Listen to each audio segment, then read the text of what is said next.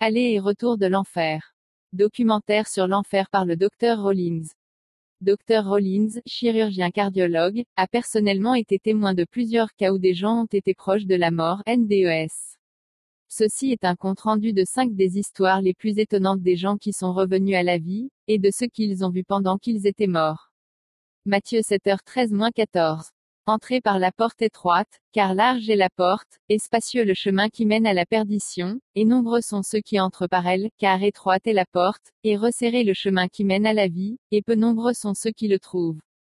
Premier témoin. Il y a des personnes qui parlent de lumière, il y a des personnes qui disent avoir flotté vers le haut, il y a des personnes qui parlent de chaleur et d'amour, je ne ressentis rien de tout cela, je ne ressentis rien de similaire. Je ressentis une terreur indescriptible. Il est très facile d'être un athée lorsque l'on a du succès, mais il est très difficile d'être un athée lorsque l'on est couché sur son lit mourant. Deuxième témoin. Lorsque je revins à moi, le docteur Rawlings dit que mes cheveux étaient littéralement dressés droit sur ma tête. Troisième témoin, ce fut une incroyable expérience de constater qu'il y a la vie après cette vie. Annonciateur. Chaque jour, des gens comme vous et moi vivant leur vie normalement se sont d'une minute à l'autre trouvés couchés mourants sans jamais avoir connu et cru au message du salut. Ils ont alors voyagé de ce monde vers l'au-delà, mais ce qu'ils ont découvert ne fut rien d'autre qu'une pure terreur. Ils sont retournés ici sur Terre et voici leurs témoignages et ceux-ci sont leurs vraies histoires. Le cardiologue et auteur renommé, Dr. Maurice Rawlings vous embarquera dans un voyage que très peu n'en ont jamais parlé. Quatrième témoin. Alors, je m'écriais des ténèbres, Jésus s'il te plaît sauve-moi. Car j'étais en train d'aller soit au paradis ou alors soit en enfer, vu qu'il n'y avait rien d'autre. Cinquième témoin. Écoutez les paroles de celui qui a entendu ces cris de terreur. Annonciateur. Ceci pourrait être votre seule chance d'aller en enfer et d'y retourner en sécurité. Docteur. Rollins. Ceci est une étude sur la vie après la mort. Tout au long de l'histoire l'homme a prédit la vie après la mort. Toute la Bible est basée sur la vie après la mort, de même que toutes les religions le sont aussi. Mais où sont les évidences? Qui est revenu de la mort pour nous confirmer qu'il y a vraiment la vie après la mort? Maintenant à travers les méthodes de réanimation modernes, réanimant le cœur, redonnant le souffle de vie, nous pouvons maintenant ramener un grand nombre de personnes nous parler de ce qu'il y a de l'autre côté de la mort. Voyez ce que vous pensez de certains de ces cas que nous allons vous présenter. Les rapports positifs sont très souvent plus nombreux, car les gens aiment bien parler des expériences merveilleuses qu'ils ont eues après qu'ils soient morts et soient revenus à la vie. Les expériences de l'enfer sont par contre embarrassantes. Celles-ci sont un échec inscrit sur un rapport, une gifle sur la joue. Nous avons certains cas de certaines personnes qui vous parleront de leurs expériences personnelles de l'enfer, afin que vous n'ayez pas à aller là où elles sont allées. Nous voulons simplement vous enseigner sur comment réanimer le cœur, réanimer le souffle ou la respiration, sur quelqu'un qui vient de mourir. Notez bien ceci, la mort est réversible, vous avez 4 minutes de temps de survie avant que les cellules du cerveau commencent à mourir dû au manque de circulation du sang au cerveau, et avant que la raideur des membres, rigor mortis, n'ait lieu.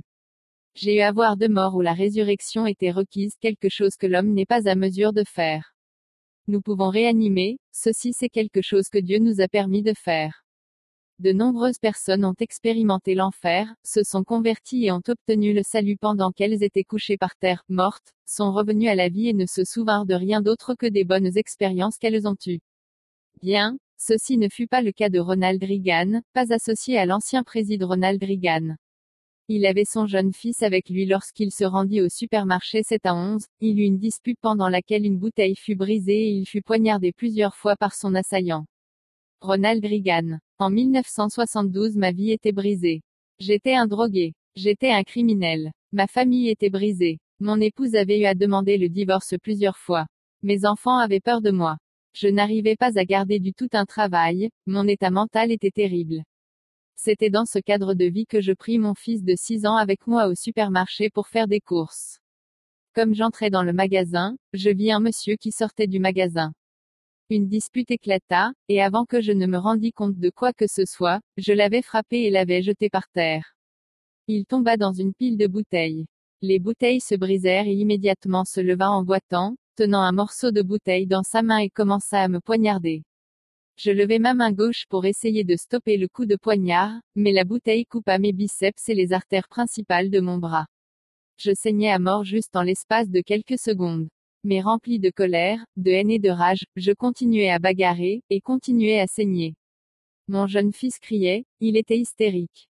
Le propriétaire du magasin 7 à 11 vint et me dit que si je n'allais pas à l'hôpital, j'allais mourir de perte de sang dans les minutes qui suivent. Alors il me conduit à l'hôpital dans ma propre voiture. Lorsque nous sommes entrés dans la salle des urgences, j'étais à peine conscient.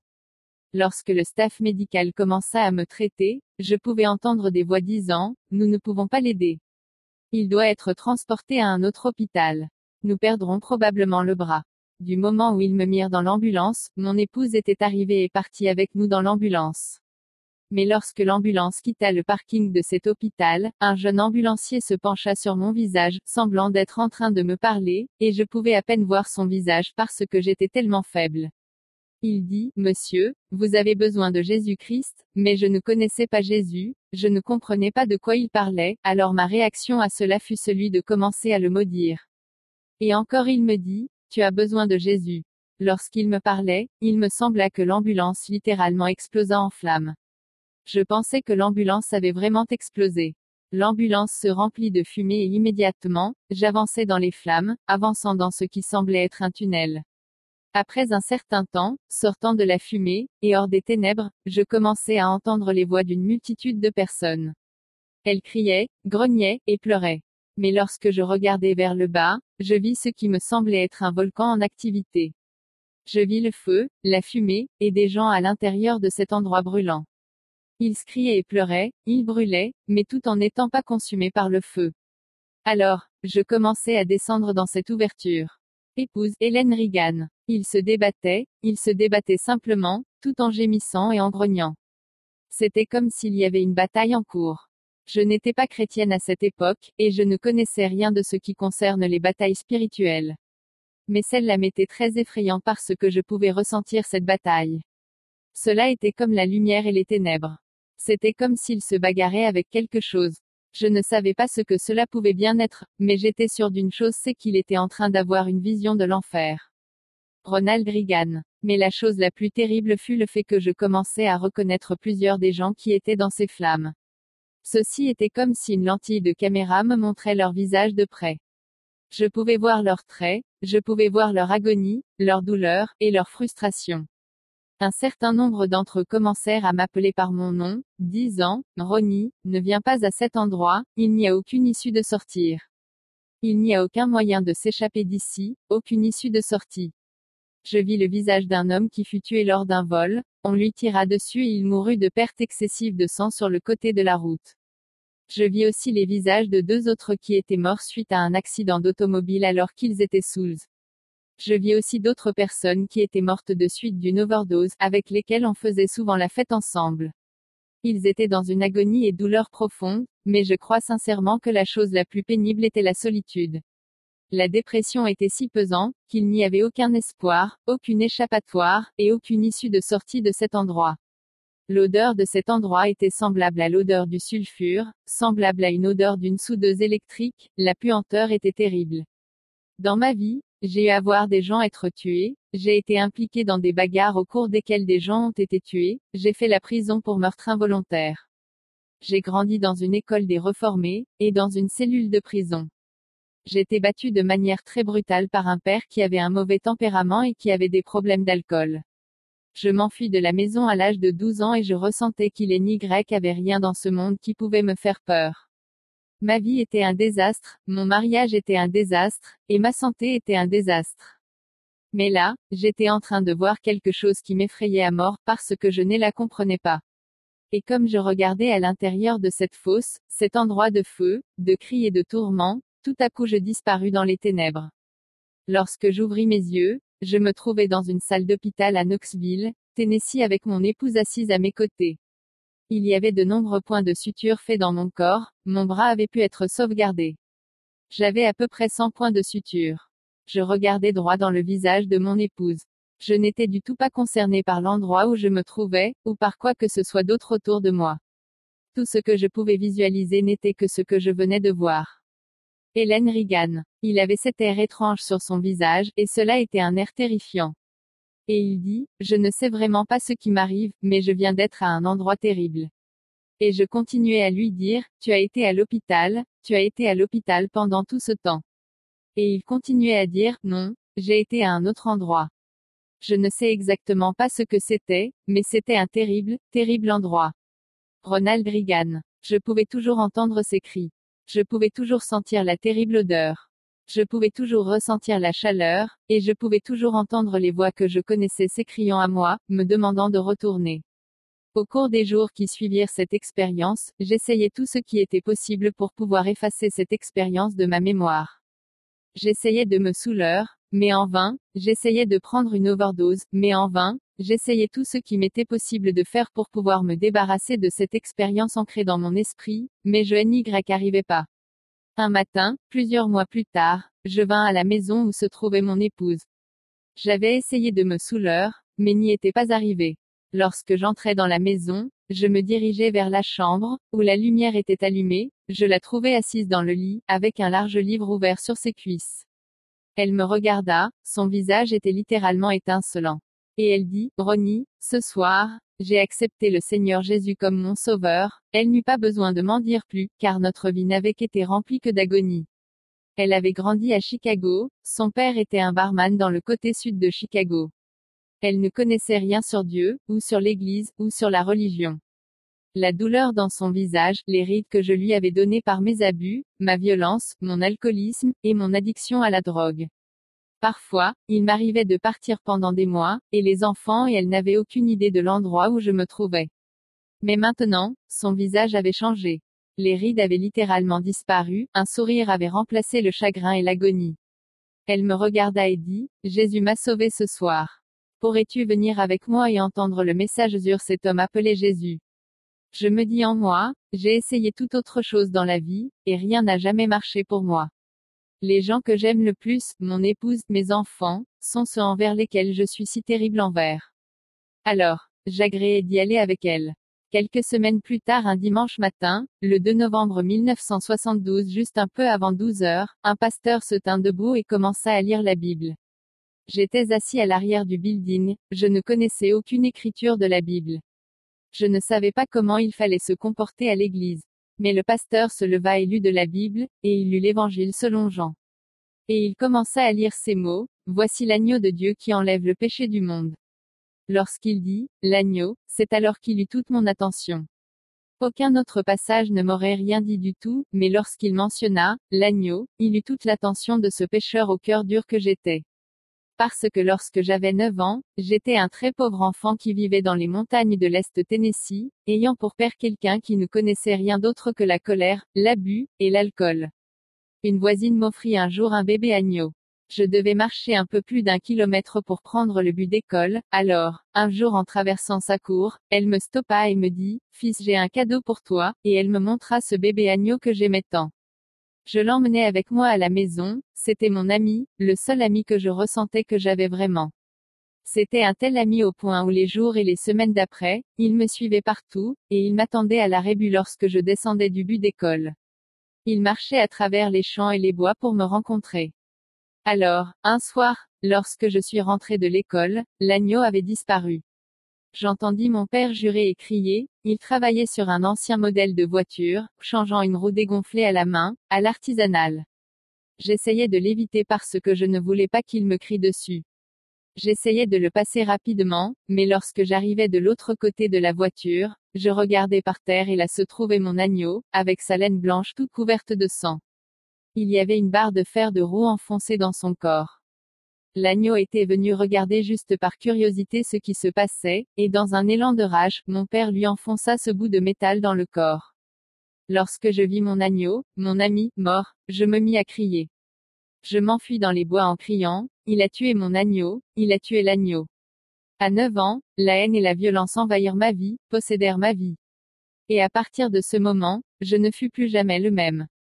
Du moment où j'avais 12 ans, j'étais un fugitif. J'étais en détention juvénile, arrêté, temps après temps. Je n'avais aucun respect pour autorité. Je haïssais quiconque représentait l'autorité pour moi. Au moment de mes 15 ans, j'avais déjà été en prison pour vol de voiture, et pour vol. À 15 ans je fus condamné pour homicide involontaire, j'avais été aussi impliqué dans un accident de voiture qui avait tué certains, et dont certains en avaient survécu, et d'autres en étaient en sortis handicapés. À ce moment-là, je me demandais si la vie ne m'apportera jamais quelque chose de bien. Mais lorsque ce pasteur mentionna, l'agneau, il eut toute mon attention. Il dit que Jésus-Christ était l'agneau de Dieu, et qu'il mourut, déversa son sang afin que quiconque le veut peut avoir un nouveau commencement. Il peut être pardonné et recommencer à nouveau. Ce matin-là, je me levais pour essayer de sortir de ce building, je pensais en moi, je ne veux pas que qui que ce soit me voie pleurer. Je n'ai plus jamais pleuré depuis que j'avais l'âge de 9 ans. Je n'ai peur d'aucune chose vivant sur cette terre, et personne ne me verra pleurer. C'est alors que lorsque je me tournais pour partir, étrangement, je me mis à m'avancer dans l'allée vers l'avant de ce building. Je ne connaissais pas la prière de repentance et du salut, je ne connaissais pas la route du salut de Romain. Mais ma prière fut celle-ci, Dieu, si tu existes, et Jésus, si tu es l'agneau de Dieu, s'il te plaît, tue-moi ou alors soigne-moi. Je ne veux plus vivre, je ne suis pas un bon époux, je ne suis pas un bon père, je suis un bon à rien. Et à cet instant, ce fut comme si les ténèbres et l'obscurité quittèrent ma vie. Alors, les larmes commencèrent à couler pour la première fois depuis l'âge de 9 ans, et les larmes coulèrent abondamment. La culpabilité quitta ma vie, la violence, la colère et la haine quittèrent ma vie à cet instant. Et Jésus-Christ devint le Seigneur et le Sauveur de ma vie ce matin. Ce jour-là je ne savais exactement pas ce qui allait se passer. Dieu guérit mon esprit, ma mémoire, mon addiction à la drogue et à l'alcool, tout disparut instantanément et je fus délivré. Et à partir de ce moment, je sus que je devais raconter ce qui m'était arrivé. Ma vie fut sauvée dans le simple but de parler aux autres de l'endroit que j'avais vu, et de l'espoir de Jésus-Christ de sauver l'humanité de ce terrible sort. Docteur Rollins. Une fois de plus, nous nous posons la question de savoir si l'enfer c'est pour le méchant ou le bon. Je voudrais introduire le sujet de VOBE, Out of Body Experience qui se traduit comme étant une expérience hors du corps et celui de NDE, Near Death Experience, qui se traduit comme étant une expérience proche de la mort. Vous savez ce que c'est qu'une mort clinique, où le cœur s'arrête, la respiration est arrêtée, et subitement, une fois de plus, l'on recommence à vivre. Lorsque le cœur et la respiration recommencent à fonctionner, c'est qu'on est revenu de la mort à la vie. Cette situation n'est réversible que si elle a lieu avant que la raideur des membres ne commence. Mais l'expérience hors du corps, OBE, et l'expérience proche de la mort, NDE, sont complètement différentes. Les expériences proches de la mort, NDE, sont similaires à ce que l'on ressent lorsque l'on pointe une arme à feu sur vous et que l'on vous dise Donnez-moi votre argent. Vous êtes généralement effrayé à mort, une expérience proche de la mort, mais vous êtes très loin de la mort, vous êtes juste effrayé. Ou encore, elles sont similaires à ce que l'on ressent lorsqu'on échappe de justesse à un accident, mais cependant, il est ni grec à rien qui indique que le cœur a stoppé ou que la respiration s'est arrêtée. Mais ce que l'on remarque c'est que, la plupart des auteurs qui écrivent des livres traitant de ce sujet incluent OBE et NDE sans toutefois faire mention à la mort clinique. D'où, ce documentaire se focalisera simplement sur la mort clinique où les gens sont vraiment morts et sont revenus à la vie.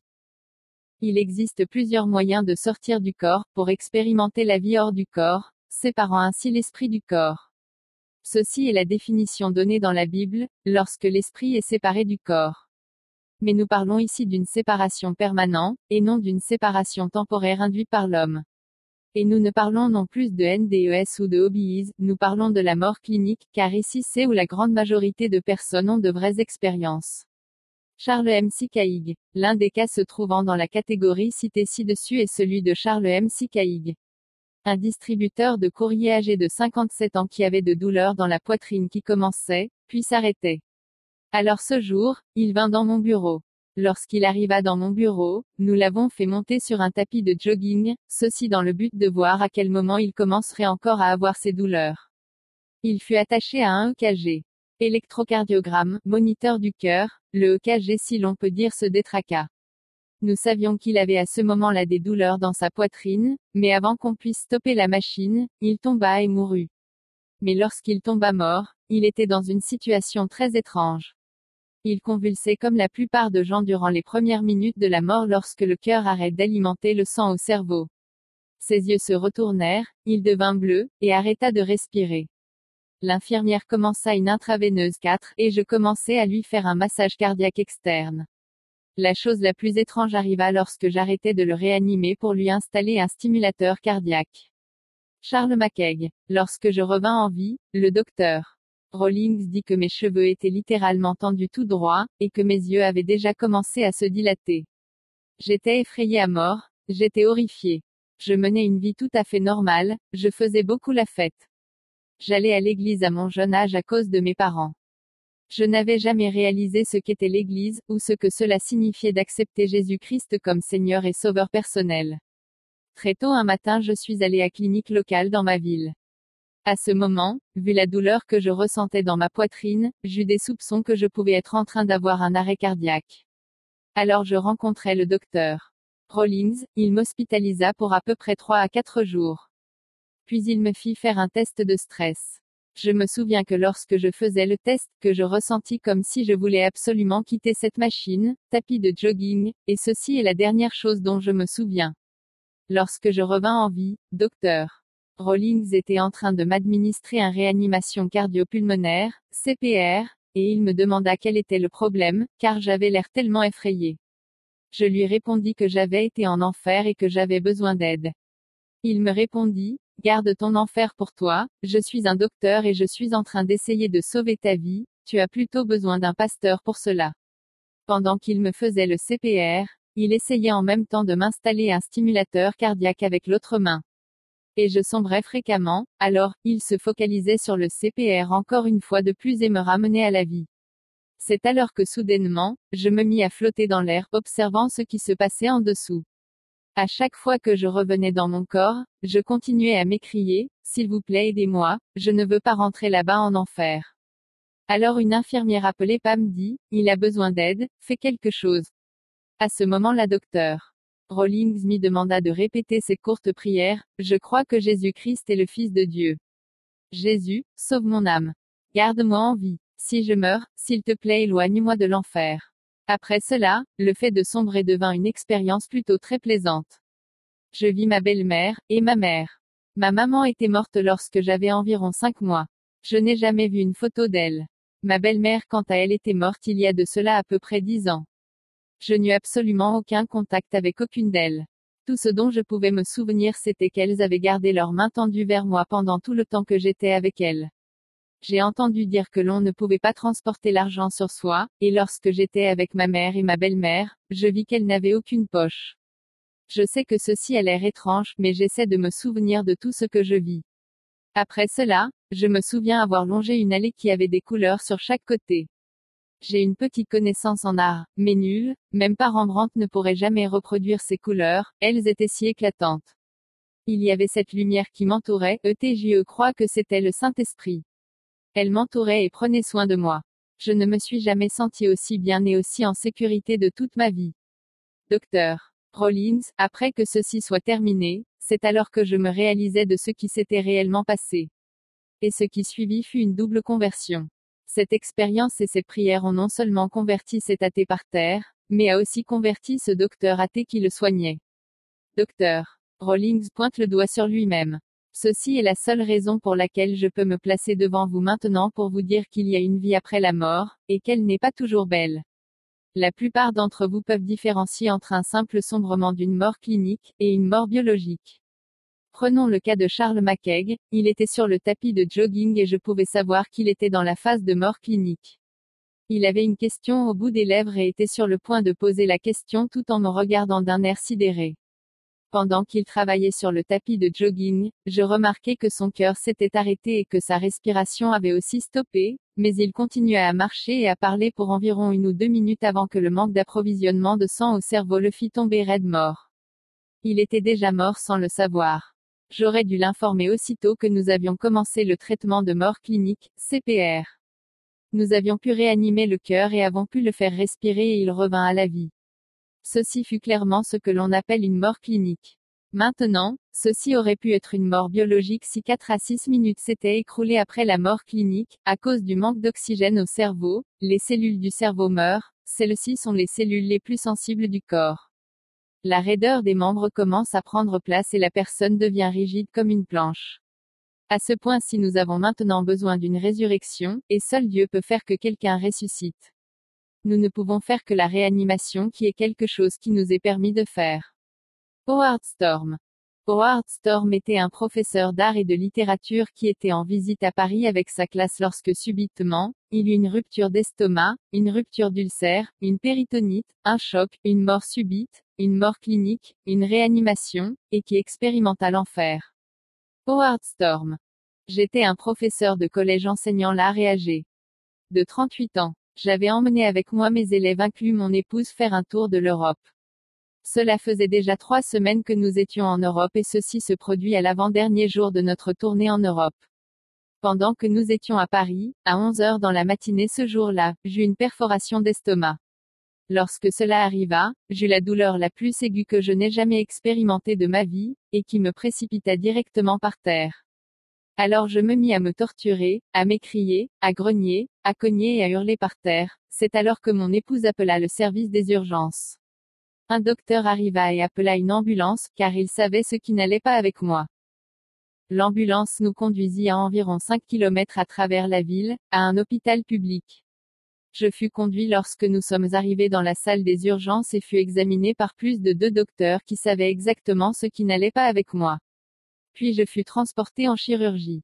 Mais dû au fait qu'il n'y avait pas de chirurgien disponible, je fus garé là-bas à l'attente d'un chirurgien. J'étais simplement couché là sur place pour à peu près 8 à 10 heures, dans cet hôpital, n'ayant reçu et ne recevant aucun médicament, aucun examen, aucune attention du tout, dans l'attente qu'un chirurgien arrive et me fasse une opération critique. Alors, à 8h30 dans la nuit, une infirmière vint et me dit qu'ils étaient vraiment désolés, mais qu'ils n'avaient pas pu trouver un chirurgien disponible pour moi, et qu'ils allaient me trouver un chirurgien le lendemain. Lorsqu'elle m'annonça cette nouvelle, je sus que c'était terminé pour moi, je sus que j'étais mort. La seule chose qui me maintenait en vie était le fait que je ne voulais pas mourir. Je savais que j'étais un athée, un non-croyant, et que j'étais une personne qui vivait pour sa propre gratification. Mis à part la douleur que je ressentais, mourir était la pire des choses qui puissent m'arriver car cela signifiait la fin de la vie, et il n'y aura plus rien du tout. Lorsque l'infirmière m'annonça qu'aucun chirurgien n'était disponible, l'idée d'essayer de survivre pour une minute de plus ou pour une heure de plus avec cette douleur ne valait plus la peine. J'avais supporté et attendu pendant tout ce temps dans l'espoir qu'il trouverait un médecin qui allait m'opérer et fixer le problème mais lorsqu'ils me dirent qu'ils ne pouvaient pas me trouver de docteur, je dis alors à mon épouse qu'il est temps de se dire au revoir car je vais mourir maintenant. Alors elle se leva et m'entoura de ses bras, elle me dit à quel point elle m'aimait, et je lui dis aussi à quel point je l'aimais, c'était très triste. Nous nous sommes dit notre au revoir, nous nous sommes dit ces choses dont on se dit après avoir vécu ensemble pendant 20 ans. Elle s'assit finalement car elle sut que c'était terminé, et je le savais aussi. C'était très pénible de la regarder pleurer ainsi, alors je fermai les yeux et me suis tout simplement laissé aller. Je devins inconscient. Je fus probablement inconscient juste pour une courte période, pour quelques minutes à peu près. Puis je redevins encore conscient. J'ouvris mes yeux et vis que je me tenais à côté de mon lit. Je savais exactement où je me trouvais, et quelle était la situation, il n'y avait aucune confusion dans ma pensée. Je me sentais en vie, le plus réellement que je ne l'avais jamais ressenti dans ma vie. Les gens me demandent souvent, étais-tu un fantôme? J'étais simplement l'opposé, j'étais très bien vivant. Comme je regardais autour de la pièce, je me rendis compte qu'il y avait quelque chose en dessous des draps du lit, un corps. Alors je me suis courbé au-dessus du lit afin de voir le visage et ce visage ressemblait au mien. Mais ceci n'est pas possible, je suis vivant, je suis bien, je suis plus que vivant. Alors j'essayais de parler à mon épouse, mais elle ne pouvait ni m'entendre, ni me voir. Je me mis à penser qu'elle était tout simplement en train de m'ignorer, alors je me mis en colère contre elle à cause du fait qu'elle m'ignorait. Puis je me mis à gueuler sur elle pourquoi y a-t-il ce corps sur le lit qui me ressemble? Comment est-il arrivé là? J'avais une petite suspicion que ce corps était moi, mais c'était très effrayant d'y penser. Alors, j'ai sérieusement commencé à m'agiter et à m'énerver, car ceci est très bizarre, ceci ne peut pas être en train d'arriver, ceci est impossible, j'enfilai une blouse d'hôpital et tout est très réel. J'entendis les gens m'appeler hors de la salle d'une voix si douce disant, Howard, tu dois venir avec nous maintenant. Viens rapidement, sors de cette salle.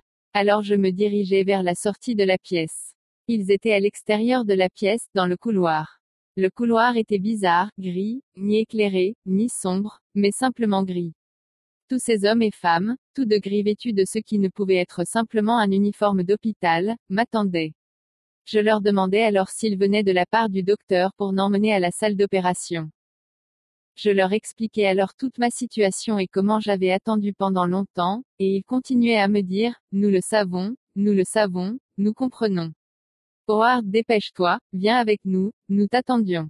J'avais quitté la salle qui était absolument éclairée et illuminée, et était allé dans le couloir qui était bizarre et brumeux. Je suivais ces gens, avec lesquels nous firent un très long voyage. Il est n'apostrophe y a aucune notion du temps, et lorsque je fais allusion au temps, il ne s'agit que d'une illusion car il n'y a aucune notion du temps dans cet endroit. Mais cet endroit, s'il me fallait recréer la marche avec ces gens, je dirais que nous avions parcouru si je peux le dire, la distance de Nashville à Louisville, 175 miles, 281 km. Au fur et à mesure que nous avancions, il restait autour de moi, me poussant à m'avancer, et il faisait de plus en plus obscur, au fur et à mesure que nous avancions. Il devenait aussi ouvertement de plus en plus hostile envers moi. Premièrement, ils étaient mielleusement gentils avec moi dans le but de me faire partir avec eux. Puis lorsque je m'avançais avec eux, alors ils commencèrent à dire des paroles telles que, dépêche-toi, avance, tais-toi, arrête de poser des questions, puis, cela devint pire. Alors nous sommes entrés dans une obscurité totale, et je fus absolument terrifié. Ces gens devinrent très hostiles envers moi et je ne savais absolument pas où je me trouvais, alors je dis, je ne ferai pas un pas de plus avec vous. Ils dirent, tu y es presque. Alors, nous avons commencé à bagarrer tout en essayant de m'éloigner d'eux. Ils me poussaient et me tiraient. Ils étaient maintenant très nombreux. Originairement ils n'étaient qu'une poignée de personnes, mais maintenant dans l'obscurité, ils auraient bien pu être des centaines ou des milliers, je ne le savais pas. Ils jouaient avec moi, ils auraient pu me détruire s'ils le voulaient mais ils ne voulaient pas le faire. Ils voulaient simplement m'infliger la douleur car ils en tiraient une entière satisfaction des douleurs que je ressentais. Cela m'est vraiment très difficile d'en parler à propos, d'où je ne vous dirai pas grand-chose sur ces douleurs, car cela devint très horrible. Initialement, ils me déchiraient avec leurs ongles, me grattaient, me creusaient, m'arrachaient la chair et me mordaient. J'essayais de me défendre, essayant de me battre pour pouvoir m'enfuir, mais cela m'était impossible et c'était comme si je me trouvais dans une ruche d'abeilles, ils étaient des centaines de personnes jetées sur moi, me combattant. C'est alors qu'après cela, j'étais allongé par terre, tout déchiqueté ayant des douleurs partout, que ce soit à l'intérieur ou à l'extérieur de moi. Mais alors il m'était encore possible de supporter la douleur physique que de supporter la douleur émotionnelle, d'où émanait une dégradation absolue de moi. Mais une chose étrange était que à aucun moment, et même pas une seule fois je n'avais jamais ressenti que ce traitement que je subissais était injuste ou pas correct. J'entendis ma voix, pas la voix de quelqu'un d'autre, ou la voix de Dieu, mais ma propre voix, mais je n'avais pas parlé. Peut-être c'était ma conscience, je ne sais pas, mais je l'entendis distinctement me dire prie à Dieu. Alors, je raisonnais en moi-même pensant, je ne crois pas en Dieu. Je pensais, même si je devais prier, je ne sais plus comment prier. Car je n'avais plus prié pendant à peu près 23 ans. Lorsque j'étais enfant, nous avions l'habitude de prier à l'école du dimanche et à l'église. Je commençais donc à essayer de me souvenir de ces prières. Pour moi, prier signifiait juste réciter quelque chose que j'avais appris. L'Éternel est mon berger, donne-nous aujourd'hui notre pain de ce jour, mon pays ceci et cela. Attends, ceci n'est pas une prière. Quand je marche dans la vallée de l'ombre de la mort, à cet égard et il y a de cela sept ans, nos ancêtres, je suis en train de tout mélanger, de m'embrouiller, je n'arrive pas à me souvenir de comment prier je remarquai que à chaque fois que je mentionnais le nom de Dieu à ces gens qui me torturaient, que cela était comme si je versais de l'eau chaude sur elles. Alors elle hurlait, criait, et gueulait. Elle professait donc la pire des grossièretés que je n'ai jamais entendues dans ce monde. Elle ne supportait pas être à mes côtés lorsque je parlais de Dieu. Cela leur était si pénible d'entendre parler de Dieu, qu'elles commencèrent et continuèrent à s'éloigner. Alors je me rendis compte que je pouvais les repousser tout simplement en parlant de Dieu. Alors je commençais à essayer de me souvenir des prières, mais j'étais confus et embrouillé. Éventuellement, je m'aperçus qu'ils étaient partis et que j'étais là toute seule. J'étais là tout seul pour ce qui me semblait être une éternité, ce que je veux dire c'est que je n'avais aucune notion du temps. Alors, je me mis à penser à ma vie, je pensais à ce que j'avais fait, et à ce que je n'avais pas fait. Je pensais à cette situation dans laquelle je me trouvais. Et j'arrivais à la conclusion que ma vie adulte tout entière était égoïste, et que mon seul Dieu c'était moi-même. Je réalisais qu'il y avait quelque chose qui n'allait du tout pas dans ma vie, et que les gens qui m'avaient attaqué étaient exactement le même genre de personne que j'étais. Ce n'étaient pas des monstres, ni des démons, mais c'étaient des gens qui étaient complètement passés à côté. Ils étaient passés à côté de la raison pour laquelle nous sommes en vie dans ce monde, ils ont vécu une vie d'égoïste et de cruauté. Et maintenant, j'étais dans un monde où il n'y a rien du tout, rien d'autre que l'égoïsme et la cruauté. Ils étaient condamnés à s'infliger cela, non seulement aux uns et aux autres, mais aussi à eux-mêmes pour toujours, pour toujours. Et je sais que je faisais partie de ce monde. Bien que je ne voulais pas être là, il me semblait que c'était la juste place où je devais être. Je ressentis que ceci était ce que je méritais, parce que ceci était la façon que j'avais vécu. Vous ne pouvez pas vous imaginer à quel point cela était douloureux sur le plan émotionnel. J'étais allongé là par terre pendant un temps infini, à penser à mon sort. C'est alors qu'à l'arrière de ma pensée, surgit une image de moi lorsque j'étais enfant, assis dans une classe d'école du dimanche, chantant Jésus m'aime. Jésus m'aime, la la la, Jésus m'aime, la la la. Je pouvais m'entendre chanter cette chanson comme un enfant. Mais la chose la plus importante encore était le fait que je pouvais le ressentir dans mon cœur. Il fut un temps dans ma vie où j'étais jeune et innocent et croyais en quelque chose de bien, où je croyais en quelqu'un d'autre que moi. Je croyais en quelqu'un qui était complètement bon et tout-puissant, qui avait réellement et réellement soin de moi, et je revoulais avoir cela, ravoir ce que j'avais perdu, ce que j'avais rejeté, trahi, je le voulais, je voulais ravoir cela. Je ne connaissais pas Jésus, mais je voulais connaître Jésus. Je ne connaissais pas son amour, mais, je voulais connaître son amour. Je ne savais pas s'il était réel, mais je voulais qu'il soit réel. Il fut un temps dans ma vie où je crus en quelque chose, et je voulais croire que cela était vrai. Alors, je commençai à m'écrier dans les ténèbres, Jésus, s'il te plaît sauve-moi. Et il vint. Premièrement, il y eut un tout petit semblant de lumière dans l'obscurité, très rapidement, elle devint éclatante. La lumière devint si éclatante que dans le monde physique, elle m'aurait consumé. Elle m'aurait cuite comme une frite de patates. Mais ce n'était ni chaud, ou ni dangereux dans cette lumière. Il était dans cette lumière, il se courba et tout doucement, commença à me soulever. Dans cette lumière, je pouvais voir que j'étais complètement, horriblement saignant, sale, et que j'avais des blessures partout sur le corps, je ressemblais à quelqu'un qui était mort d'un accident de voiture. Il plaça doucement ses mains en dessous de moi et me prit tendrement du sol. Alors, lorsqu'il me toucha, toutes les blessures, les douleurs, et la saleté disparurent à l'instant. Elles s'évaporèrent juste comme ça, et je redevins bien aiguerri. Et à l'intérieur, je fus simplement rempli par son amour. Oh, si je pouvais seulement l'expliquer, ce que je ressentis. C'est très frustrant de ne pas pouvoir parler de cela aux gens, car ceci fut la meilleure chose qui m'est jamais arrivée dans ma vie, ceci me rendit complet. C'était l'ultime tout de la vie, le fait de connaître cet amour, et je ne peux simplement pas vous le décrire avec des mots. Alors, il me prit dans ses bras, m'embrassa, caressant mon dos, comme un père le fait à son fils, et comme une mère le fait à sa fille, caressant simplement et tendrement mon dos. Je jacassais de joie comme un enfant, du fait que j'étais perdu, et maintenant avait été retrouvé, et que j'étais mort et avait été ramené à la vie. Il me sortit de là, et nous nous sommes simplement envolés pour sortir de là nous nous dirigions vers un monde de lumière, et je commençais à avoir des pensées de grande honte. J'avais été si mauvais que je me voyais comme étant sale, et comme ayant une sale ordure. Et je me mis à penser en moi, il a fait une erreur, je n'appartiens pas à ici, il ne veut pas de moi ici. Comment pouvait-il avoir soin moi, pourquoi moi, je suis mauvais.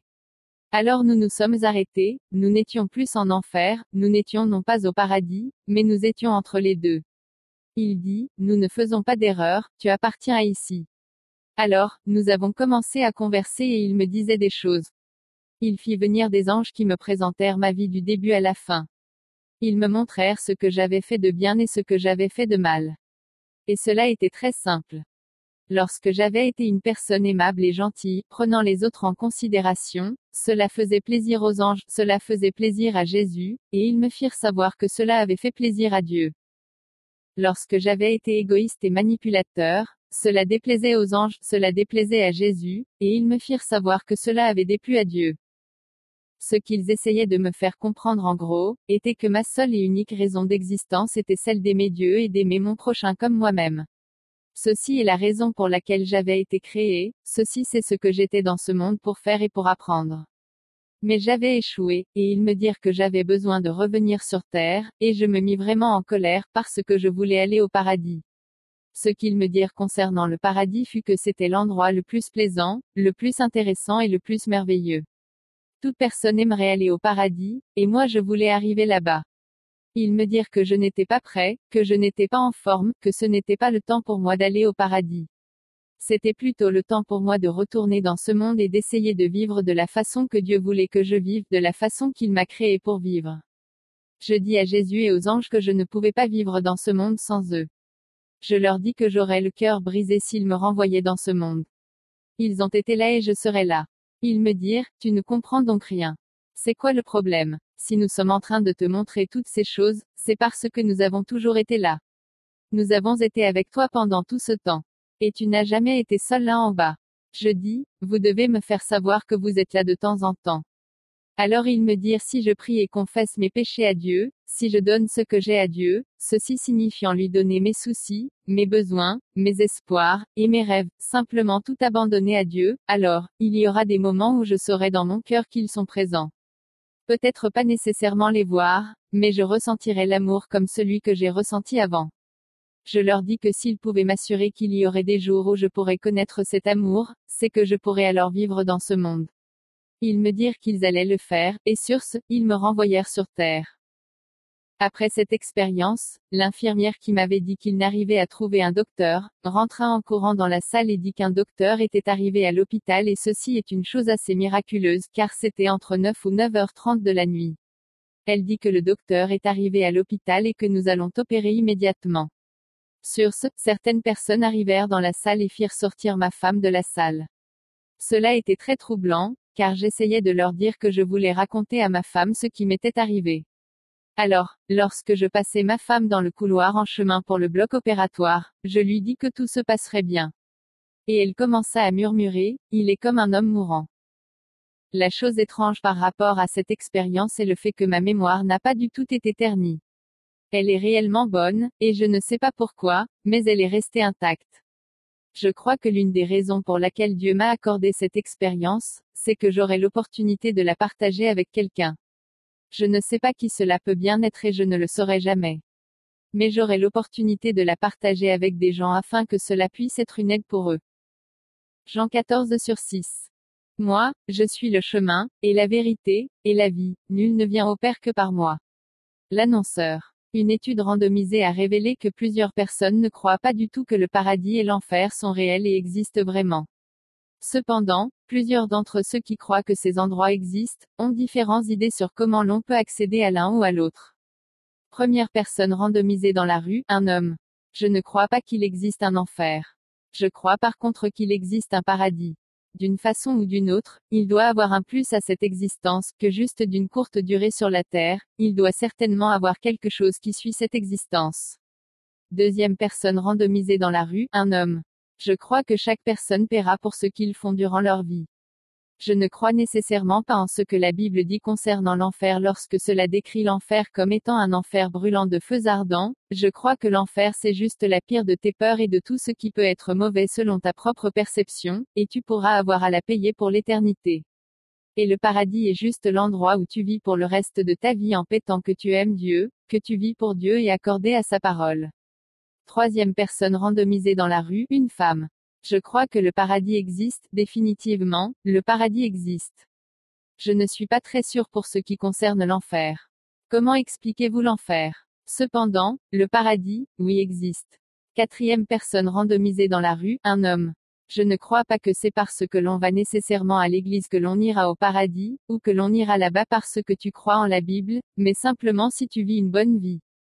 L'enfer est réservé pour un petit nombre de personnes vraiment méchantes, à l'exemple de quelqu'un qui peut être commet un meurtre intentionnellement.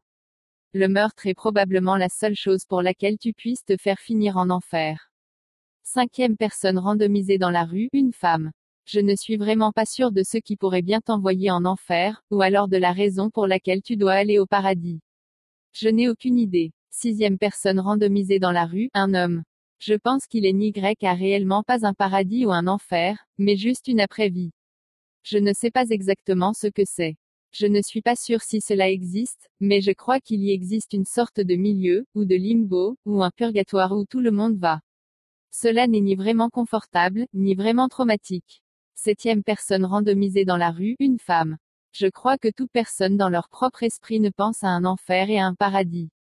Le paradis c'est ce qui les rend le plus heureux, ce qu'ils visent à accomplir dans le futur, et ce qu'ils croient par leur propre croyance, que ce en Dieu ou en d'autres déités ou entités, croient que le paradis existe.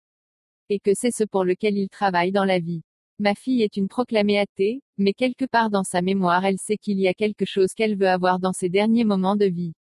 Et pour elle, c'est tout ce qui est requis, une déité n'est pas du tout requise. Huitième personne randomisée dans la rue, une femme. Je crois en ma propre sorte de croyance qui est beaucoup plus une croyance métaphysique. Je crois que quel que soit ce que tu ressens sur Terre, comment tu vois le paradis, ce que c'est, cela est ta propre conception.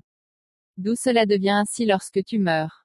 Donc si tu crois qu'il y a une source de Dieu en toi, et que tu es une bonne personne, et que tu es une personne heureuse, c'est alors ce qui t'arrive après que tu sois mort. Mais je ne crois pas que tu sois pénalisé et que tu ailles à un endroit plein de feu, parce que tu n'as pas vécu ta vie de la manière dont les religions organisées pensent que tu devrais vivre. Fin des interviews. Docteur Rollins. Plusieurs personnes essayent de diluer le message de l'enfer et du paradis, disant qu'aucun de ces endroits n'existe. Pourquoi ne pas manger, boire, et être heureux? S'il n'y a aucune responsabilité, alors il n'y a point de péché. Et s'il n'y a pas de péché, donc Christ est mort en vain. Et si Christ est mort en vain, pourquoi avons-nous besoin de Dieu? Ceci c'est la nouvelle philosophie du Nouvel Age, New Age, qui dit qu'il n'y a pas d'enfer. C'est aussi l'espoir de la plupart de gens, qu'il est ni grec et pas d'enfer. Des volontaires vont dans des hôpitaux, visiter notre bien-aimé, leur annonçant le message du Nouvel Age. Ceci est appelé, la religion des dernières années, la religion des expériences de proches de la mort. Regarde, je suis allé au paradis, ils disent aux patients qui sont mourants, j'ai vu la lumière et je suis revenu. Tout va bien. Il n'y a point de compte à rendre, de responsabilité, il n'y a pas d'enfer. Les portails du paradis sont grandement ouverts à tous ceux qui meurent. Regardez-moi. Je suis un athée et je suis bien ici. Vous n'avez pas à vous inquiéter. La mort n'est pas quelque chose qui doit vous faire peur. Je vais rester avec vous. Votre famille a très peur de rester avec vous pendant que vous mourrez, mais moi, je n'ai pas peur. Laissez-moi vous tenir la main. Laisse-moi te parler de cette glorieuse chose qui vient vous chercher, cette jolie lumière au bout du tunnel, où il n'y a point de soucis, point de perte mais seulement de gain. Vous êtes acceptable comme vous êtes. Il n'y a pas d'enfer. C'est l'éternité pour tous. Ceci est une philosophie du nouvel âge appelée la foi oméga, où tout le monde va au paradis. Il y a un groupe de ces gens qui viennent dans nos hôpitaux, consulter les mourants, à la place des groupes d'églises qui sont supposés faire ce travail. Le ministère aux mourants est le ministère le plus négligé de tous les ministères. Personne ne veut ce ministère. Tout le monde a peur des patients qui sont mourants. Pendant que le patient qui est mourant veut savoir beaucoup plus sur le sujet de la mort, ce que c'est que mourir, et ce que c'est douloureux. Y a-t-il une vie après la mort? Y a-t-il un paradis et un enfer? Comment pourrais-je faire pour être sûr que j'irai au paradis? Et vous pourrez simplement lui dire que c'est un don gratuit. Vous pourrez lui dire comment faire pour recevoir ce don. Mais si nous ne nous défendons pas contre la foi oméga, qui a infiltré les hôpitaux, avec cette foi mortelle, c'est que nous allons alors perdre notre propre chrétienté. Le patient mourra nu, sans aucune foi du tout. Docteur. Donald Whittaker. Notre prochain cas est celui du docteur. Whittaker qui, jusqu'aujourd'hui pratique toujours la médecine et qui était athée au moment de cet incide. Il n'avait rien à faire de Dieu et ne voulait rien savoir de Dieu, jusqu'à ce qu'une situation que nous aimerons partager avec vous change sa vie. Docteur. Donald Whittaker. Ceci eut lieu en février 1975. À ce moment-là, j'étais un alcoolique sans contrôle, et j'utilisais aussi la drogue de manière récréative, mais l'alcool était ma drogue de premier choix. J'étais absolument hors de contrôle. J'avais beaucoup d'amis dans le show business, Ringo Starr et un tas d'autres personnes. Lorsque ceci eut lieu, il faisait une émission de télévision spéciale sur la côte ouest. White, un ami, m'avait appelé et m'avait demandé si cela m'intéresserait d'y aller. Et je lui avais répondu que je serais enchanté d'y aller avec eux, parce que je savais qu'ils devaient avoir à boire en vrac et qu'ils devaient aussi avoir beaucoup de fêtes. Pendant qu'ils faisaient leur spécial, je m'occupais à faire ma propre chose, c'est-à-dire à boire de l'alcool. Après avoir passé trois à quatre jours là-bas, je devins malade. J'avais d'atroces douleurs dans mon abdomen. Je pris le vol pour la ville d'Oklahoma de là. J'appelais un ami à moi qui était un sénateur et lui demandais d'envoyer une voiture me chercher car j'étais malade. Ils envoyèrent une voiture et m'accompagnèrent à la maison. Je fus interné à l'hôpital de Watley à Texarkana, Texas en février 1975. Je fus interné avec des électrolytes, ce qui signifiait que les éléments chimiques dans mon corps étaient tellement instables au point qu'il avait fallu qu'on me fasse une intraveineuse pour me remonter. À ce moment dans ma vie, j'étais athée. J'étais un athée confirmé et je vivais pour moi-même. Les athées sont des personnes autocentrées qui ne vivent que pour elles-mêmes. C'est comme ça et dans cet état d'âme que je me trouvais interné en 1975 dans mon lit d'hôpital. Trois jours après, je fus opéré, plus tard j'étais en soins intensifs, branché sur un respirateur, ce qui signifie que cela respirait pour moi. Je ne pouvais pas parler. J'étais là dans le coma, lorsque j'entendis les gens qui parlaient de moi sur la gravité de mon état de santé et sur comment j'allais sûrement mourir et sur comment je n'allais pas sortir de l'hôpital vivant. À cette période-là j'avais de très longs cheveux parce que je ne les coupais pas simplement. Et j'entendis quelqu'un dire, ça alors qu'il a de longs cheveux. Et une autre personne répondit, ils ne sont pas aussi longs qu'ils seront lorsqu'il sortira d'ici. Et la troisième voix dit, de toute façon il ne sortira pas d'ici. Il va mourir. Et trois jours après, je fus à mesure de respirer de moi-même. Je me souviens que mon docteur, le chirurgien, docteur Donald Duncan me dit, Don, si tu as quelque à mettre en ordre, si tu as quelque chose à faire signer, s'il te plaît fais-le car nous ne savons pas combien de temps tu as à vivre. Je savais que j'avais une condition appelée hémorragie narcotique pancréatite aiguë. Tu ne peux pas survivre lorsque tu as cette maladie. Tu peux vivre avec une pancréatite. Tu peux même vivre avec une pancréatite aiguë, mais tu ne peux pas vivre avec une hémorragie narcotique pancréatite aiguë. Duncan avait dit à mes deux fils que j'allais mourir avant le matin. Il ne s'attendait pas à ce que je puisse survivre. J'étais couché là, moi un athée confirmé. Je ne croyais pas en Dieu. Je croyais au pouvoir de l'univers parce que je l'avais vu. En tant que médecin, j'avais eu affaire aux situations de vie et de mort. Je croyais en quelque chose, mais ne me parlais surtout pas de Dieu et ne me parlez non plus de la résurrection, de l'accouchement de la Vierge, ou de ce genre de choses-là, parce que je suis dans la recherche et dans la science. La majorité des docteurs de philosophie en recherche et science ne croient pas en Dieu. Ils ne croient pas en un être suprême. Ils commencent à croire qu'il y a un ordre dans l'univers parce que plus on s'éloigne, plus on voit l'ordre. Il est très facile d'être athée lorsque l'on a du succès. Lorsque l'on a bossé dur pour quitter du bien-être social à Oklahoma pour devenir l'un des hommes les plus puissants de ta ville, l'un des hommes les plus puissants de l'État d'Oklahoma politiquement. Il est très facile d'être athée lorsque l'on a fait tout ça. Lorsqu'un homme a eu tout ça, il peut s'asseoir et dire que, je n'ai pas besoin de Dieu. Qui est Dieu? Mais il est très difficile d'être athée lorsque l'on est couché mourant sur son lit d'hôpital, parce que là à ce moment, l'on commence à réfléchir et à penser, et si ces gens avaient raison? Il y avait eu un homme appelé Ron Short qui s'était placé entre moi et les portes de l'enfer. Un homme qui m'a témoigné de l'amour de Jésus pendant cinq ans, avant que je ne sois malade. J'argumentais avec lui, mais je l'aimais bien, parce qu'il faisait ce qu'il disait qu'il allait faire. Il était la seule personne que je connaissais qui disait être chrétien et qui vivait vraiment sa chrétienté. Je le respectais vraiment. Je ne croyais pas en ce qu'il disait, mais je le respectais.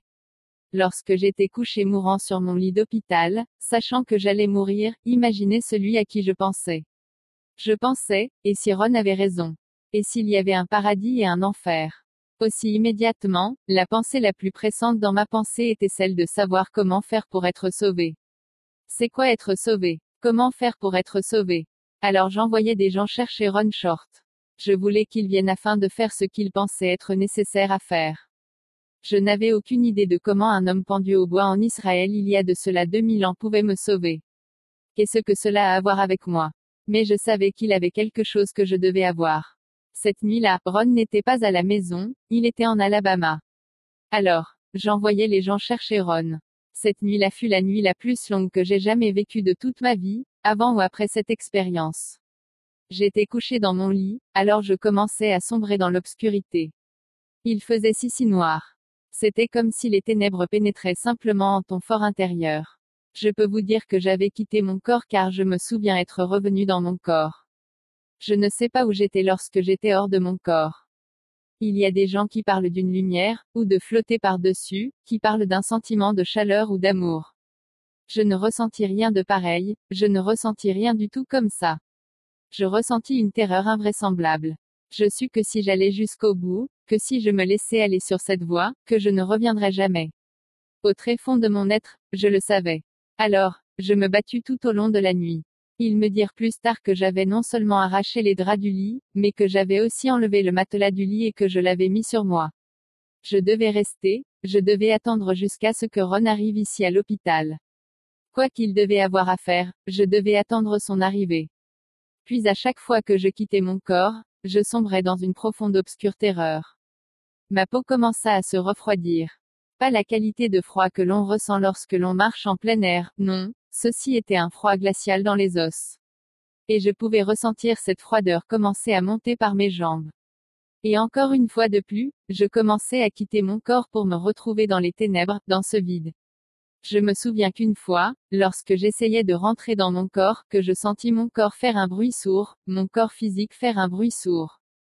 Croyez-moi, croyez-moi que celle-ci fut l'expérience la plus horrifique que j'ai jamais vécue de toute ma vie. Je me battus tout au long de la nuit.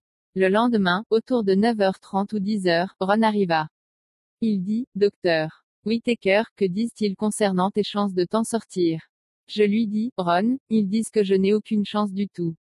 Il me dit, maintenant, il est temps. Je dis, tu as raison. Auparavant, je l'aurais maudit, je lui aurais craché dessus, mais maintenant, il était temps car je devais étonner à avoir quoi qu'il avait.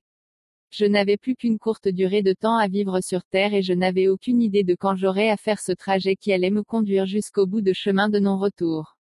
À ce moment, Ron m'y fit réciter tout simplement la prière de confession du salut. Je n'avais aucune idée de ce qu'était la prière de repentance et de salut, mais je faisais confiance en Ron. Il me conduit dans la prière de repentance du pécheur et me dit que Jésus était mort pour mes péchés. Qu'il était mort pour les péchés du monde. Je ne compris pas vraiment ce que cela signifiait à ce moment. Il me montra dans la parole de Dieu où cela était écrit. Vous devez comprendre que je suis un homme des livres, que j'ai passé une bonne partie de ma vie, 25 ou 26 années de ma vie dans les livres, dans tout genre de livres scientifiques. J'ai commencé avec une maîtrise en chimie tout au long du chemin jusqu'à devenir docteur pratiquant la médecine. Il me dit cela et je le crus parce que cela était écrit dans ce livre. Cela était pour moi un nouveau livre, et ce livre était appelé la Bible. Ron m'y conduisit dans cette prière, et je confessais ce jour, la prière de salut et de repentance. Juste après cela si je peux vous dire une chose, c'est qu'il eut une paix comme je n'en avais jamais connue auparavant qui m'enveloppa, ces paix étaient exactement celles que j'avais eu à chercher dans les bouteilles, dans l'alcool, dans les injections de drogue, et dans les femmes. Ces paix, je l'avais recherchée à tout genre d'endroits. Mais je n'avais aucune paix du tout dans ma vie. Mais une fois que j'avais accepté Jésus-Christ dans ma vie en tant que mon Seigneur et Sauveur personnel, je ne fus plus du tout effrayé. Mais je savais malgré tout que j'allais quand même mourir, car je connaissais bien trop bien la condition que j'avais et je savais que tu ne pouvais pas survivre une fois que tu l'avais contracté. Je le savais, je suis un médecin. Je savais que ce que j'avais, que tu ne pouvais pas survivre de ces conditions. Ron m'y montra dans la parole de Dieu où il est écrit, et ce sont ici les signes qui accompagneront ceux qui auront cru, en mon nom ils chasseront les démons, ils parleront de nouvelles langues, ils prendront des serpents, et quand ils auront bu quelque chose de mortel, cela ne leur nuira point, ils imposeront les mains aux infirmes, et ceux-ci se porteront bien. Marc 16h17-18. Aujourd'hui, je marche sur la planète Terre, sans toutefois prendre l'insuline, sans toutefois prendre aucun enzyme, mangeant tout ce que je veux, et chaque jour, Dieu produit dans mon corps le correct matériau pour me faire fonctionner sans toutefois avoir à prendre aucun médicament. Lorsque vous voyez les yeux aveugles recouvrer la vue, les handicapés marcher, les lépreux être guéris de vos propres yeux, alors l'on n'a pas besoin d'être à mesure de comprendre une science de fusée pour arriver à la conclusion que la Bible est vraie. Docteur Rollins. Comment est-ce que différents stages de l'enfer peuvent avoir différents aspects aux gens La Bible ne dit pas que tout l'enfer n'est que le feu. Si vous regardez à différents endroits de la Bible où l'enfer est mentionné, vous verrez des termes tels que chasser, séparés de Dieu, total ténèbres, avec des vers qui ne peuvent pas mourir. La majorité de l'enfer est le feu. Voir les anges de lumière peut être de la déception dans certains cas. Par exemple de Corinthiens 11h14 nous dit que même Satan lui-même peut se transformer en ange de lumière et décevoir beaucoup de gens. Alors quel genre de lumière ces gens ont-ils vu au bout du tunnel, spécialement s'il s'agissait de quelqu'un qui ne croyait pas qu'il méritait être au paradis? Ces choses arrivent parfois, mais ce qui est étrange c'est que l'opposé ne se produit jamais. Ceux qui se sont retrouvés en enfer savaient exactement où ils appartenaient. Et il n'y avait aucune question sur la raison pour laquelle ils se retrouvaient là-bas. Au fait, Christ lui-même a parlé sur ce fait dans Matthieu 25. Jésus a aussi dit que si Satan chasse Satan, comment est-ce que son royaume pourrait-il survivre? Matthieu midi 26. Ceci dit, pourquoi est-ce que Satan montrerait-il aux gens qu'il existe un enfer, lorsque ceci œuvrera contre son propre royaume et contre ses mensonges? Non cela est impossible. En tant qu'un ange de lumière, Satan pourrait facilement décevoir beaucoup de personnes. Mais ces variations que ces personnes voient en enfer, que ce soit les ténèbres totales ou que ce soit le feu, toujours est-il que ces endroits sont des endroits qu'ils n'aimeraient plus jamais visiter. Ceci nous conduit directement au cas du docteur. Georges Rodonaya, un jeune homme russe très intelligent. Il arriva avec un doctorat d'État et était médecin, mais il avait des problèmes avec le KGB d'où il ne pouvait pas sortir de la Russie. En fait, lorsqu'il essaya de s'enfuir de la Russie, il fut expressément renversé par un agent du KGB qui conduisit sur la chaussée dans le but de le cogner. Ceci c'est comment il est mort et où son histoire commence.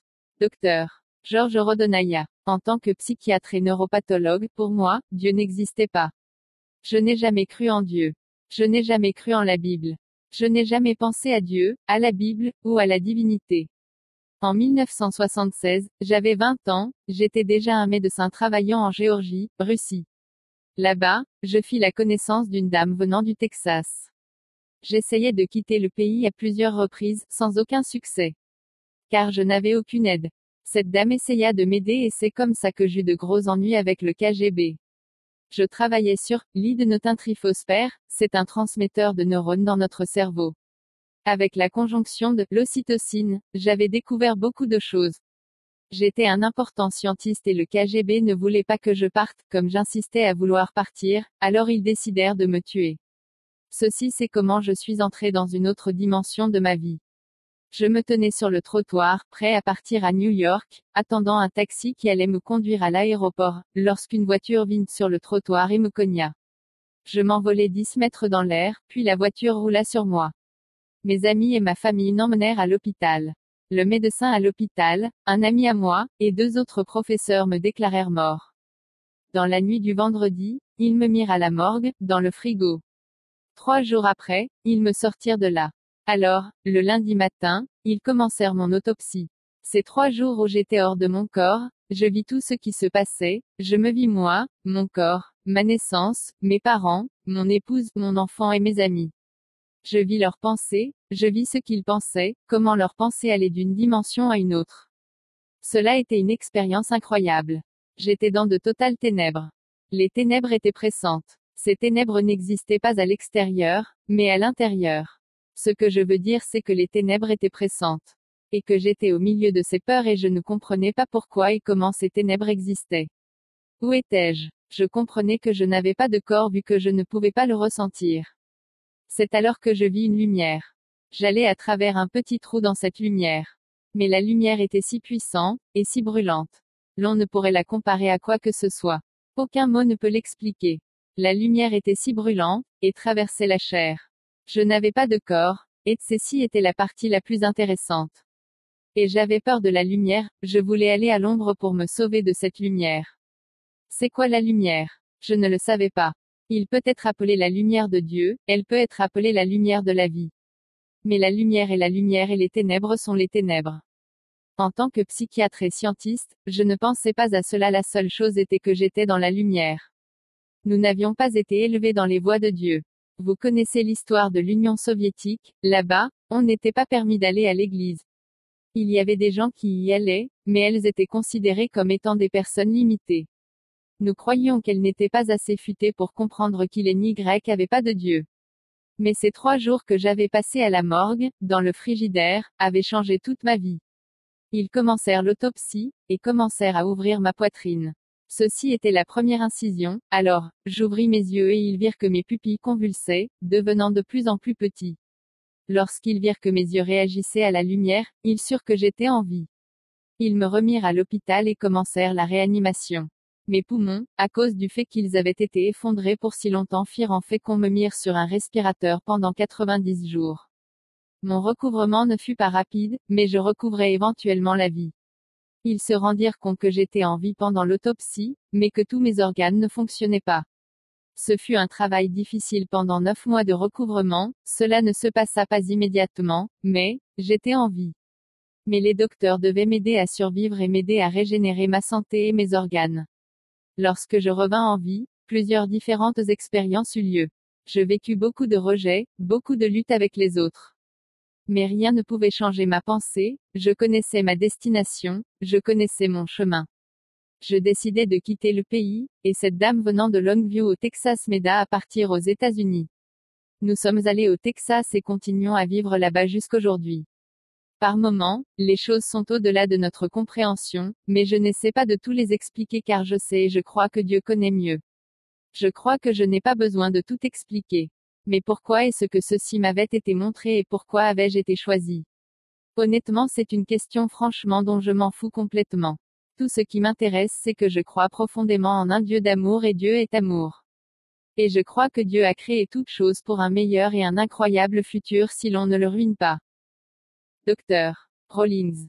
Maintenant, je vais vous montrer une réanimation cardio-respiratoire, CPR. Nous vous avons dit que nous vous montrerons comment réanimer le cœur de quelqu'un et comment le faire respirer à nouveau. Vous devez le faire à main nue. Alors vous devez d'abord vérifier si la personne va bien. Peut-être est-elle intoxiquée. Peut-elle vous parler? Ou alors peut-être qu'elle s'est simplement cogné la tête. Vous devez immédiatement regarder, sentir et écouter si la personne respire. Est-ce que sa poitrine bouge-t-elle Et ses narines bougent-elles ou pas? Peut-on ressentir un échange d'air? S'il n'est pas ressenti, alors laissez le cœur pour l'instant et retournez en plus tard et dirigez-vous d'abord et immédiatement vers les orifices respiratoires. Vous ouvrez les orifices respiratoires en soulevant le menton de la personne, le pointant vers le plafond. Ceci redresse la trachée. Alors vous devez fermer ses narines afin que votre air dans sa bouche gonfle ses poumons. Alors, donnez-lui deux souffles rapides et observez pour voir si son diaphragme remonte. Et s'il remonte, alors c'est que c'est un orifice respiratoire non bloqué. Mais si elle est toujours obstruée, c'est que vous devez y retourner pour redonner deux autres souffles à nouveau et vous devez vous abaisser et devez saisir sa bouche afin de désobstruer l'orifice respiratoire. Si son cœur ne bat pas, et ceci, vous le déterminez non pas en écoutant de vos oreilles, mais en touchant pour ressentir le pulse de l'artère carotide à chaque côté de la pomme d'Adam BOM, BOM, BOM. Si vous ne ressentez pas cela après deux souffles rapides, alors, 6 cm au-dessus de la xiphoïde, à chaque côté de la cage thoracique, diaphragme, la partie la plus basse de la cage thoracique, placez une main au-dessus de l'autre, et appuyez-vous sur elle. Ceci est un moment critique dans la vie où vous pouvez témoigner à quelqu'un avant qu'il ne meure et lui donner l'option d'accepter Jésus-Christ comme leur sauveur personnel, alors il ne perdra rien du tout, qu'il meure ou qu'il vive. Cela restera avec lui pour toujours. Et dans le cas où il mourrait de cette façon, alors nous n'aurions pas à se questionner sur où il est allé. Et le prédicateur aurait raison lorsqu'il dira qu'il est au paradis, qu'il est allé pour être au paradis avec Dieu. Mais pour ceux qui meurent dans la rue, où vont-ils? C'est la faute du pasteur, c'est votre faute, et c'est ma faute car nous ne les avons pas prêché l'évangile qui est le don gratuit pour quiconque désire l'avoir. Conclusion. Toutes ces expériences de l'enfer ont une chose en commun, la surprise. Il ne savait pas qu'un tel endroit existait. Seriez-vous surpris vous? Trouverais-je ceci surprenant? Ou alors serions-nous préparés à ça? L'enfer n'est pas du tout nouveau. Il a toujours existé et a toujours été là. Ces gens l'ont simplement découvert lorsqu'ils sont morts et sont revenus à la vie. Et tout ce qu'ils voulaient faire c'était de partager leurs expériences avec vous et vous assurer que cet endroit existe et est réel. Docteur Rodonaya. Et j'ai expérimenté ce qu'est l'amour, ce qu'est la foi, ce qu'est l'espoir, et toutes ces trois choses sont, la sagesse de Dieu. Docteur. Whitaker. La prière de foi, la prière du salut, n'est pas une sorte de petite prière, mais c'est le seul chemin qui mène au Père. Et cela est le seul chemin. Alors, tous ces gens dans le mouvement du Nouvel Age, New Age, qui croient que tout le monde va au paradis après la mort, que tu peux adorer ce que tu veux, que tu peux adorer une mouche, tu peux presser un arbre, tu peux adorer un cristal, tu peux adorer une étoile. J'ai une nouvelle pour vous, vous n'irez pas au paradis à moins que vous n'acceptiez Jésus-Christ comme votre Seigneur et Sauveur personnel. Car la Bible dit que le seul chemin qui mène au Père, à Dieu, est par son Fils Jésus-Christ. Ronald Reagan N'allez pas en enfer s'il vous plaît. Je vous en supplie. N'allez pas en enfer. Car cet endroit n'avait pas été préparé pour vous. Charles Mackay. Si vous êtes sauvé, c'est que vous êtes sauvé seulement si vous avez accepté Jésus-Christ comme votre Seigneur et Sauveur personnel. Howard, Storm. Ne le remettez pas au lendemain pour quoi que ce soit comme raison que vous pouvez avoir, car vous pouvez mourir à cet instant même. Charles Mackay. C'est la chose la plus merveilleuse qui ne m'est jamais arrivée dans ma vie. Howard Storm. Vous pouvez ressentir la présence de Jésus à vos côtés aujourd'hui, à cet endroit où vous vous trouvez et en ce moment précis. Ronald Reagan. Ce n'est pas la volonté de Dieu que qui que ce soit périsse. Je ne le savais pas. Je ne connaissais pas l'amour de Dieu. Tout ce que je connaissais n'était que la haine, la violence, et les abus. Mais il y a quelqu'un qui a soin de vous et son nom c'est Jésus. Whitaker. Et qui est le Fils? Il est la parole faite chair et qui est venu vivre parmi les hommes. La parole est le chemin qui mène au Père. Howard Storm. Faites un choix. N'attendez pas demain, pas ce soir. Faites un choix à l'instant. Allez-vous donner ou non votre cœur à Jésus? Charles Mackay. Si vous voulez avoir une bonne vie après celle-ci ici sur terre, vous feriez mieux d'accepter Jésus. Apocalypse 3h20. Voici, je me tiens à la porte et je frappe. Si quelqu'un entend ma voix et qu'il ouvre la porte, j'entrerai chez lui et je souperai avec lui, et lui avec moi. Docteur Rollins. Chers amis, vous avez entendu ces évidences. Ceci est le plus près que vous aurez à arriver pour prendre une décision. Y a-t-il une vie après la mort? Et ce que ces gens qui vous ont été présentés, et qui ont complètement changé leur vie après avoir découvert qu'il existait un paradis et un enfer sont débiles? Avez-vous pris cette décision de suivre Jésus dans votre propre vie ou non? Savez-vous que si vous avez décidé de suivre Jésus et que vous mourrez cette nuit, que vous serez au paradis avec Dieu avant demain? Et souvenez-vous de la citation dans Apocalypse 3h20, Voici, je me tiens à la porte et je frappe. Si quelqu'un entend ma voix et qu'il ouvre la porte, j'entrerai chez lui et je souperai avec lui, et lui avec moi. J'entrerai, il ne dit pas, j'entrerai peut-être, et souperai avec lui et lui avec moi. Ceci signifie que vous devez venir à lui sale comme vous êtes, tout simplement comme vous êtes. Il s'associera à vous et vous dira comment nettoyer votre vie, et en même temps, en échange de votre vie, il vous donnera le don gratuit de la vie éternelle avec Jésus-Christ parce que vous êtes un des siens. Et ceci fera de vous maintenant, un chrétien. Jean 11h25-26. Jésus lui dit, Moi, je suis la résurrection et la vie, celui qui croit en moi, encore qu'il soit mort, vivra, et quiconque vit, et croit en moi, ne mourra point, à jamais. Crois-tu cela? Ceci est un exemple de comment vous pouvez prier pour obtenir le salut, Seigneur Jésus, je reconnais que je suis un pécheur et que j'ai besoin de ton pardon. Je me repens pour toute chose mauvaise que j'ai faite. Merci d'avoir payé la pénalité de mes péchés lorsque tu es mort sur la croix. Je voudrais me détourner de ma nature pécheresse pour plutôt te suivre. Seigneur, je t'ouvre mon cœur et je t'invite à venir dans ma vie, et à faire de moi la personne que tu veux que je sois. Jésus, je t'accepte comme mon Seigneur et Sauveur. S'il te plaît, remplis-moi de ton Esprit Saint et prends le contrôle de ma vie. Au nom de Jésus-Christ je prie. Amen.